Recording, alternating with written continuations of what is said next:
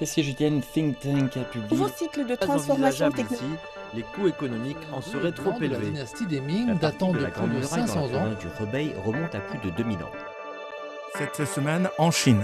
Cette semaine en Chine. Suivre l'actualité chinoise de la semaine avec Bamboo Studio.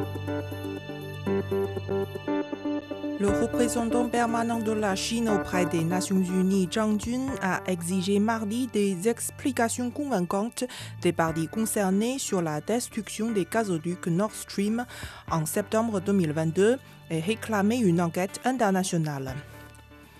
Lors d'une réunion du Conseil de sécurité en septembre dernier, de nombreux pays ont demandé une enquête sur l'incident afin de découvrir la vérité et d'identifier les responsables. Selon le représentant chinois, la Chine est favorable à l'accélération de l'enquête afin d'établir rapidement les responsabilités. La 42e flotte d'escorte navale chinoise, comprenant trois navires, est arrivée dimanche au bord de Richard en Afrique du Sud pour participer à des manœuvres navales conjointes organisées par la Chine, la Russie et l'Afrique du Sud.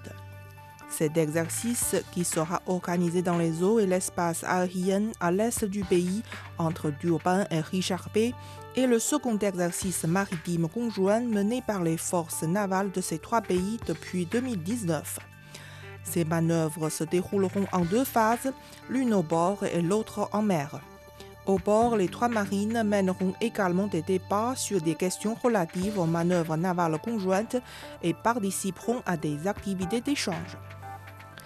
Daibin, représentant permanent adjoint de la Chine auprès des Nations Unies, a exhorté mardi la communauté internationale à renforcer son soutien à la République centrafricaine pour l'aider à parvenir à une paix et une sécurité durable.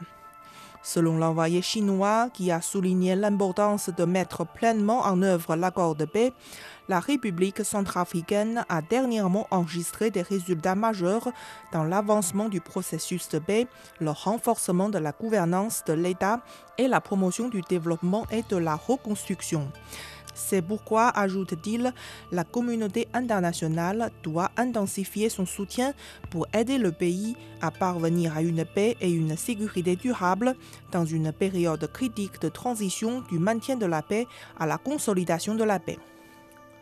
La Société de la Croix-Rouge de Chine a envoyé lundi une aide humanitaire aux régions frappées par le séisme en Turquie. L'expédition, comprenant 20 tonnes de tentes en coton de première nécessité, a quitté lundi l'aéroport Pudong de Shanghai. Le matériel sera traité par la Société du Croix-Rouge turque et distribué aux populations des régions touchées par le séisme. Les investissements directs étrangers ITE dans la partie continentale de la Chine en usage réel ont augmenté de 14,5% en glissement annuel en janvier, a annoncé lundi le ministère du Commerce. En dollars, ce flux a augmenté de 10% sur un an. Les industries de haute technologie ont connu une hausse rapide des ITE de plus de 60% en janvier. Plus précisément, les IDE dans l'industrie manufacturière de haute technologie ont bondi de près de 75% et ceux dans le secteur des services de haute technologie ont grimpé de près de 60%. Le marché du tourisme en Chine devrait connaître une reprise complète durant les vacances d'été cette année suite à la dynamique créée après l'optimisation de la réponse à la COVID-19 par les autorités du pays en janvier dernier, rapporte China Daily.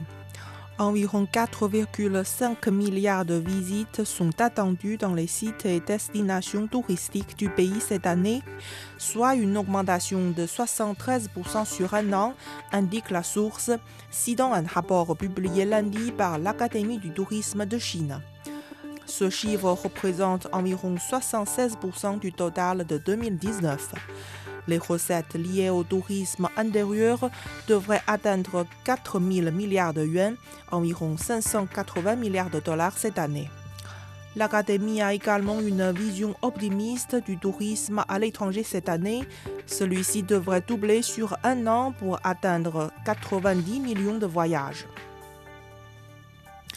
La Chine a publié un nouveau lot de données provenant des charges utiles installées sur la sonde Chang'e 4 sur le site internet officiel du système de publication des données lunaires et planétaires. Les ensembles de données comprennent 803 fichiers obtenus par les quatre charges utiles scientifiques sur l'atterrisseur et le rover Chang'e 4 entre le 26 décembre 2021 et le 10 janvier 2022. La sonde Chang'e 4, lancée le 8 décembre 2018, a effectué le premier atterrissage en douceur dans le cratère von Karman du bassin du pôle sud Aitkan sur la face cachée de la Lune le 3 janvier 2019. Jusqu'à présent, son rover U-2 a parcouru environ 1500 mètres sur la face cachée de la Lune. La base nationale d'archéologie sous-marine de la mer de Chine méridionale a récemment été lancée. Avec une superficie prévue de près de 50 000 mètres carrés, la base devrait remplir diverses fonctions, y compris la recherche et la protection du patrimoine culturel sous-marin, la réparation du patrimoine culturel et la formation d'archéologues. Selon le vice-ministre de la Culture et du Tourisme et chef de l'administration, la mer de Chine méridionale est la plus grande en termes d'échelle et la plus riche en matière de patrimoine culturel sous-marin de toutes les eaux chinoises.